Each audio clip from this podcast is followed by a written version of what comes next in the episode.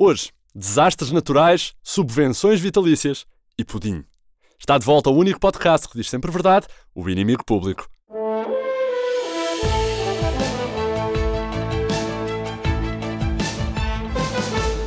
Olá, este é o IP de volta para trazer o melhor da política nacional e internacional. É verdade, estivemos de férias, mas não andámos distraídos do que se andou a passar por aí. Os principais destaques do último mês em que estivemos na praia a trabalhar para o bronze, por exemplo, a Amazónia esteve a arder, não é? E os portugueses solidários, como sempre, com outras causas internacionais, arderam metade do país e agora mandam alcatroar uma estrada numa floresta protegida da Madeira. Claro. Chupa Bolsonaro. Na política, Rui Rio foi jogar a bola para o Pontal, mas no discurso político continua a mandar bolas para o Pinhal. O PCP uh, passou o mês todo a protestar sobre as escolas que dão manuais riscados aos alunos, esquecendo-se que anda a dar o mesmo disco riscado aos militantes, já tipo desde 1912, para aí. Não sei. O CDS espera também uma injeção de testosterona para os resultados das legislativas talvez com o mesmo resultado desastroso das últimas injeções de testosterona que têm sido dadas. Ah, esta foi forte. O Sporting no desporto sofreu um AVC, é verdade, notícias tristes, já que perdeu, portanto, todo o lado direito e está a precisar de um novo cuidador. As melhoras para o Sporting. Mas a verdade é que, felizmente, nós voltamos na altura certa. Porquê? Porque já começaram os debates para as legislativas. É a loucura. Ah, a loucura este duelo de esgrima eleitoral, esta liga knockout das promessas não cumpridas. É, é uma cena de rap. Referência demasiado jovem? Possivelmente sim, referência demasiado jovem. Nesta senda de debates das legislativas, que são sempre a melhor altura do ano, como toda a gente sabe, a seguir ao Natal e ao dia dos CTT, isto antes deles terem sido privatizados, começámos com um clássico. E esse clássico foi Jerónimo de Souza contra António Costa o debate que nos trouxe a frase política da semana que resume toda a solução governativa dos últimos quatro anos de forma exemplar. Como dizia a minha mãe, a melhor prova do pudim é comê-lo. Cá está. A melhor prova do pudim é comê-lo. Jerónimo de Souza, a invocar os ensinamentos de sua mãe, lá nascida lá para o período Cretácico, e a dizer que o PS não pode pedir a sobremesa só porque vem incluída no menu. Não, não. Pediu o pudim, agora tem que comer o pudim. E tem que comer tudo. Senão vem aí o papão sindical e obriga-o a comer o pudim. Eu, eu sempre ouvi que os comunistas comiam criancinhas ao pequeno almoço, mas não. Afinal, era pudim. E, e quase certeza, pudim mandarim, que é o único pudim aprovado pelo Comitê Central. Mas calma, que o debate não foi só do Saria. Atenção, Clara de Souza, também ela com o nome de Saria, aproveitou para fazer a questão que todos queríamos saber, como nos bons velhos tempos de liceu. E, nesse... e quem é que comeu quem? Não, portanto, aqui acho que ninguém, portanto, comeu ninguém. Cá está, e é isto mesmo. Os portugueses não querem saber da economia, ou do Sistema Nacional de Saúde para gatos, ou, ou da concertação social. Os portugueses querem saber é quem comeu quem. Foi o Jerónimo que comeu Costa? Costa comeu Jerónimo? Será que Catarina comeu Jerónimo por acidente depois de uma noite de copos e especulação? E foi só comilanço? Ou chegaram a ir aos decretos um do outro? Pois é, é que postas as coisas assim, geramos muito mais interesse pela vida política para o cidadão comum. Quem comeu quem, quem beijou primeiro, quem traiu o parceiro de coligação com a instrutora de zumba, isto sim, isto sim é o debate que interessa. Mas atenção que, como ouviram, Jerónimo garante que ninguém comeu ninguém. Podem deixar de segredar nos corredores, é verdade, ninguém comeu ninguém.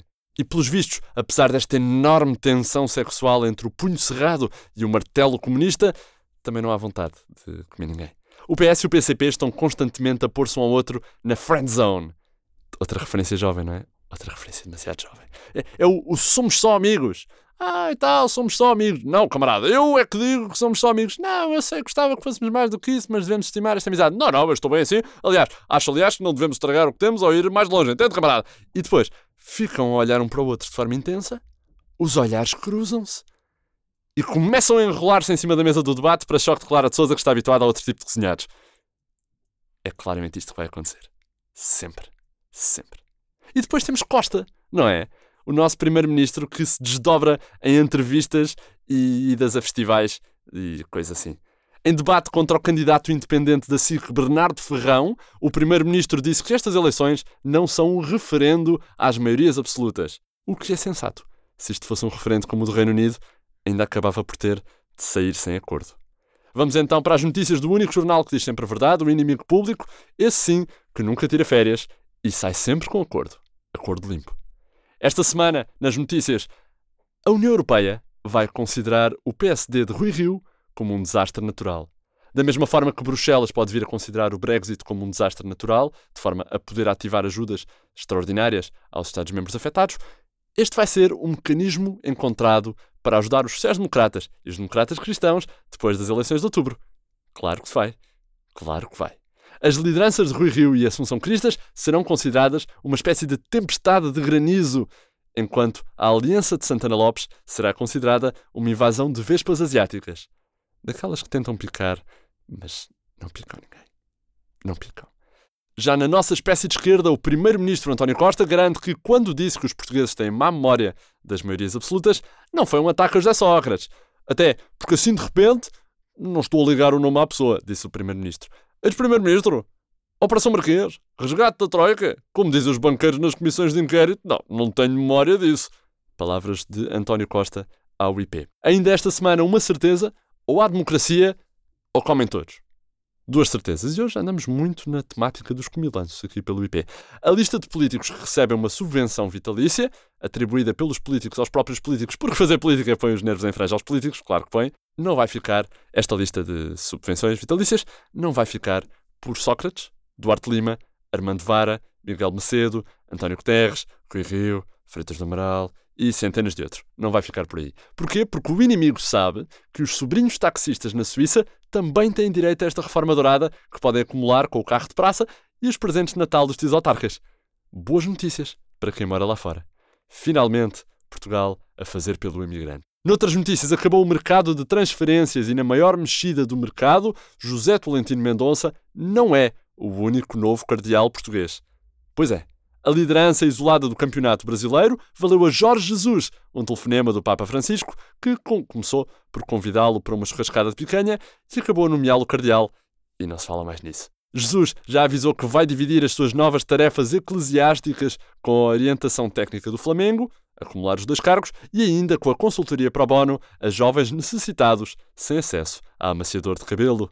E com estas mudanças, o que está quase a integrar a Biblioteca do Vaticano é também a nossa versão em papel do inimigo público. Claro, sempre com uma bonita capa, que é o resto do jornal público, que ela está metida lá para o meio. Portanto, bulas papais, documentos escondidos da Inquisição e notícias de primeira. É assim a Biblioteca do Vaticano a partir de agora. Agora, porque eu disse que foi agora. Faz sentido. Esta semana, a chamada de capa vai para os portugueses que temem que os debates nas legislativas possam deixar o futebol sem espaço televisivo. Não se percebe. Não se percebe. Numa altura em que o campeonato está ao rubro, a seleção nacional vai entrar numa fase derradeira da qualificação para o Campeonato da Europa e os canais de televisão decidiram sentar frente a frente os líderes partidários candidatos à Assembleia para discutir propostas. E são 11 debates de 30 minutos. Um debate entre Costa e Rui Rio de 60 minutos e ainda um debate a 6. Isto cabe na cabeça de alguém. Em exclusivo ao IP, lamentou-se um adepto com voz de adepto. Ouça, horas e horas a debater coisas que não interessam para nada, pá. E depois, como é que eu vou saber qual é o sistema tático do novo treinador do Sporting, Lionel Pontes? Vai ser 4-3-3 ou 4-4-2? Quem é que vai jogar no lado direito ou no lugar do, do Rafinha? Hein? E o Vieto? E o Vieto joga na esquerda ou joga a segunda avançado? Liga a TV para ver os mais recentes erros de arbitragem, que são imensos, e do VAR também, e aparece uma Catarina Martins preocupada porque a água evapora-se das barragens. E quando é, que, quando é que se debate a sério porque é que Marcelo Kaiser não apostou na formação? Hein? Não se debate, estas coisas não se debatem, isto não está na agenda. Mas que palhaçada é esta? Disse então o adepto com voz de adepto ao inimigo público. Ainda na papelada, era o regresso mais esperado no fecho do mercado, mas afinal não aconteceu.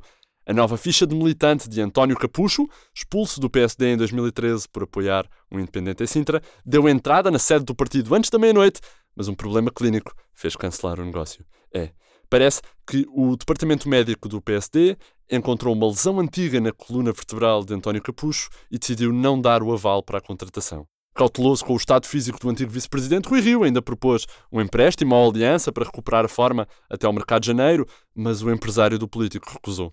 O Iniciativa Liberal também não se mostrou interessado no negócio, porque também já ocupou a cota de dinossauros do PSD com a Zita Seabra, portanto, entende-se, não é? O antigo presidente agora da Câmara Municipal de Cascais pondera voltar ao PS ou então ser colocado no mercado mexicano, que ainda não encerrou. O PSD mexicano tem vagas. podemos adiantar.